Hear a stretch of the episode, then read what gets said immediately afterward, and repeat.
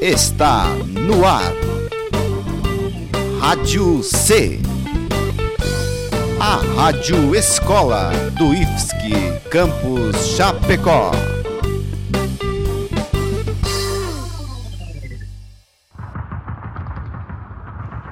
Guerras. Civilizações perdidas. Grandes navegações.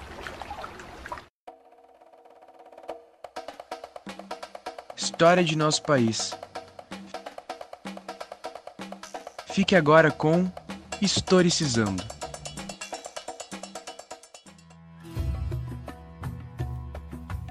Olá! Hoje apresentaremos mais um episódio do Historicizando. O episódio de hoje vai tratar da história do Oriente Médio. Oriente Médio é o nome dado à região que se estende do leste do Mar Mediterrâneo até o Golfo Pérsico.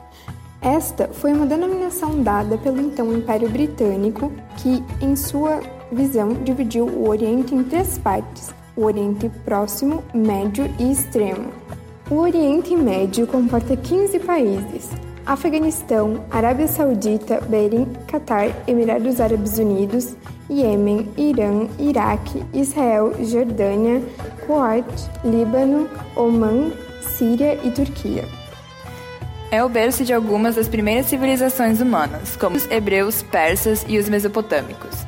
O povo de origem semita, originalmente formado por tribos nômades que viviam na região desértica da atual Arábia Saudita, descendia em sua maioria das tribos ismaelitas. Povos como os fenícios, grandes navegadores que dominavam as rotas marítimas do mar Mediterrâneo, e os hebreus, uma das civilizações que mais influenciou a história do mundo ocidental no campo religioso, são exemplos de povos semitas, caracterizados pela língua semítica. Com os domínios dos impérios babilônico, persa, grego e romano, alguns povos locais do Oriente Médio foram exterminados ou incorporados como um só povo, que vieram a adotar a língua arábica. No século VII, as tribos árabes foram unificadas sob a religião muçulmana, na liderança de Maomé. Esse império dominou toda a região do Oriente Médio e da Palestina. As primeiras civilizações mesopotâmicas foram criadas pelos povos sumérios e acádios por volta de 4000 a.C. O nome Mesopotâmia significa região entre rios, porque é uma região situada entre os rios Tigre e Eufrates. Essa região está inserida no que se convencionou denominar crescente fértil, isto é, uma área de terras férteis que vai da Mesopotâmia ao vale do rio Nilo, no Egito.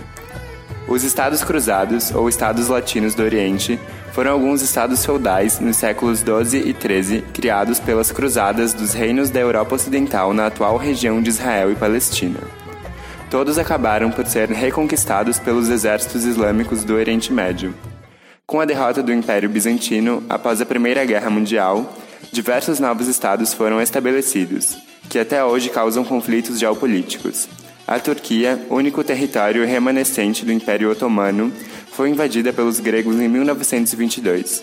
Após o final da invasão, se declara uma república, sob os comandos de Mustafa Kemal, a Pérsia, que estava sob domínio da Grã-Bretanha e Rússia em 1925, com o auxílio de um oficial persa que assumiu o país, virou o Irã. Em 1928, a Jordânia declarou sua independência dos britânicos. E em 1932, o Iraque também. Seguido do nascimento do Reino da Arábia Saudita, 30 anos após o início do movimento de unificação da Arábia. Durante séculos, judeus e árabes conviveram pacificamente no Oriente Médio, primeiramente sobre o Império Islâmico e depois sobre o Império Turco-Otomano. Porém, após o início de movimentos sionistas, diversos conflitos em relação ao território da Palestina vieram à tona.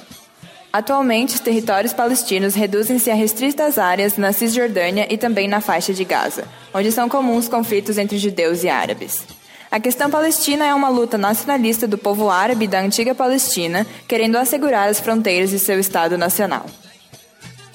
Após a Segunda Guerra Mundial, o Oriente Médio obrigava milhões de refugiados, a maioria deles judeus perseguidos pelo regime nazista. E uma das ideias para lidar com o ódio aos judeus foi a criação de um Estado judeu. A ONU previa a divisão do território da Palestina em dois estados, um árabe e um judeu, Assim, em 1948, Israel foi reconhecido como país. Os judeus ficaram com 57% do território e os árabes, que eram a maioria na região, com 43%. A capital, Jerusalém, pertencia a ambos e ficaria sob a administração da própria ONU. Na época, a Palestina estava sob a administração britânica e tinha como maior parte de sua população árabes. Por isso, a divisão foi aceita pelos líderes judeus e recusada pelos governantes dos países árabes vizinhos da Palestina. Embora as discussões diplomáticas ainda estivessem acontecendo, os líderes judeus declararam a independência de Israel. No dia seguinte, Egito, Líbano e Síria atacaram o novo país. A vitória israelense veio em 1949, garantindo a sobrevivência do novo país. Mas longe de tranquilizar as coisas, o resultado dos conflitos só semeou mais violência na região, que dura até os dias atuais.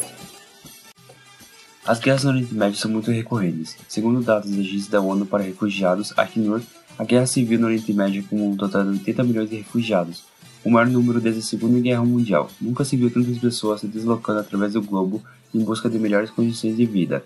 Apesar dessas pessoas que saem desses países em busca de um lugar melhor, muitas delas acabam sendo perseguidas e até mesmo mortas.